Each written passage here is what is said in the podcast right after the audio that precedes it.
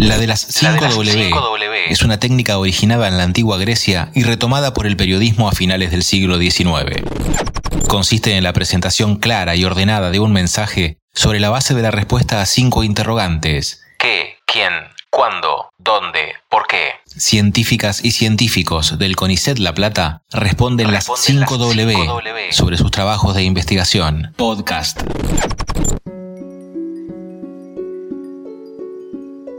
Mi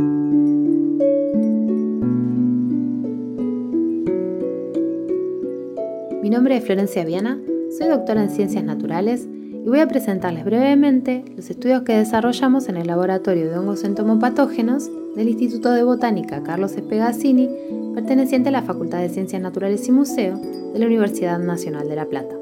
Primero contarles algunas características de estos hongos patógenos de insectos, cuya importancia se destaca en el control biológico de plagas. Los hongos entomopatógenos son microorganismos capaces de adherirse, germinar y penetrar la cutícula de distintas especies de insectos mediante acción enzimática y mecánica. Luego las cifas invaden y colonizan internamente el cuerpo de los mismos, provocándoles la muerte como resultado de la acción combinada de toxinas fúngicas, inanición y alteraciones fisiológicas. Cuando el insecto muere, el hongo se desarrolla en el cadáver y esporula en la parte externa, comenzando así un nuevo ciclo de infección.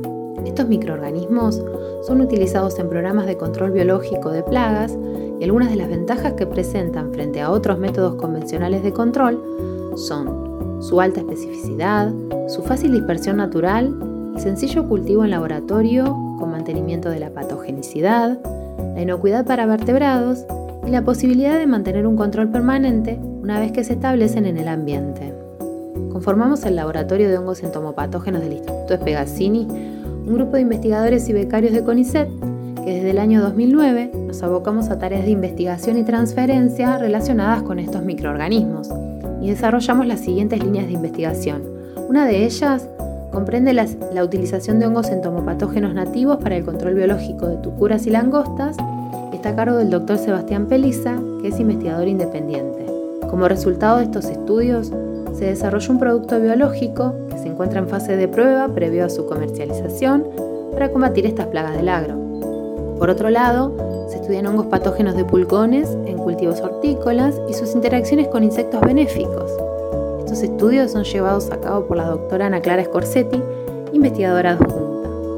Además, desde el año 2012 se estudia la capacidad endofítica de los hongos entomopatógenos, es decir, la capacidad que tienen de colonizar el interior de las plantas. Esta utilización novedosa permite mejorar la eficacia del control biológico, dado que como endófitos, los entomopatógenos presentan ventajas frente a otros métodos de aplicación porque están menos expuestos al daño provocado por la radiación solar y a condiciones microclimáticas adversas, y son compatibles con otros grupos de enemigos naturales. El estudio de los hongos entomopatógenos como endófitos se realiza tanto en cultivos agrícolas como hortícolas y lo llevamos a cabo junto a la doctora Leticia Russo como becarias postdoctorales.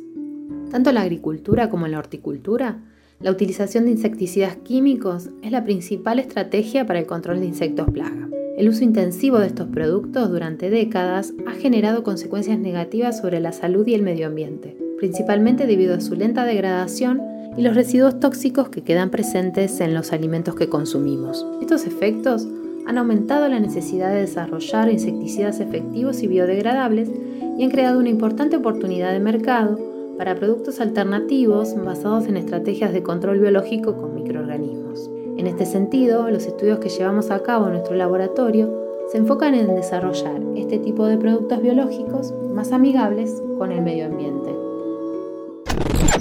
Podcast.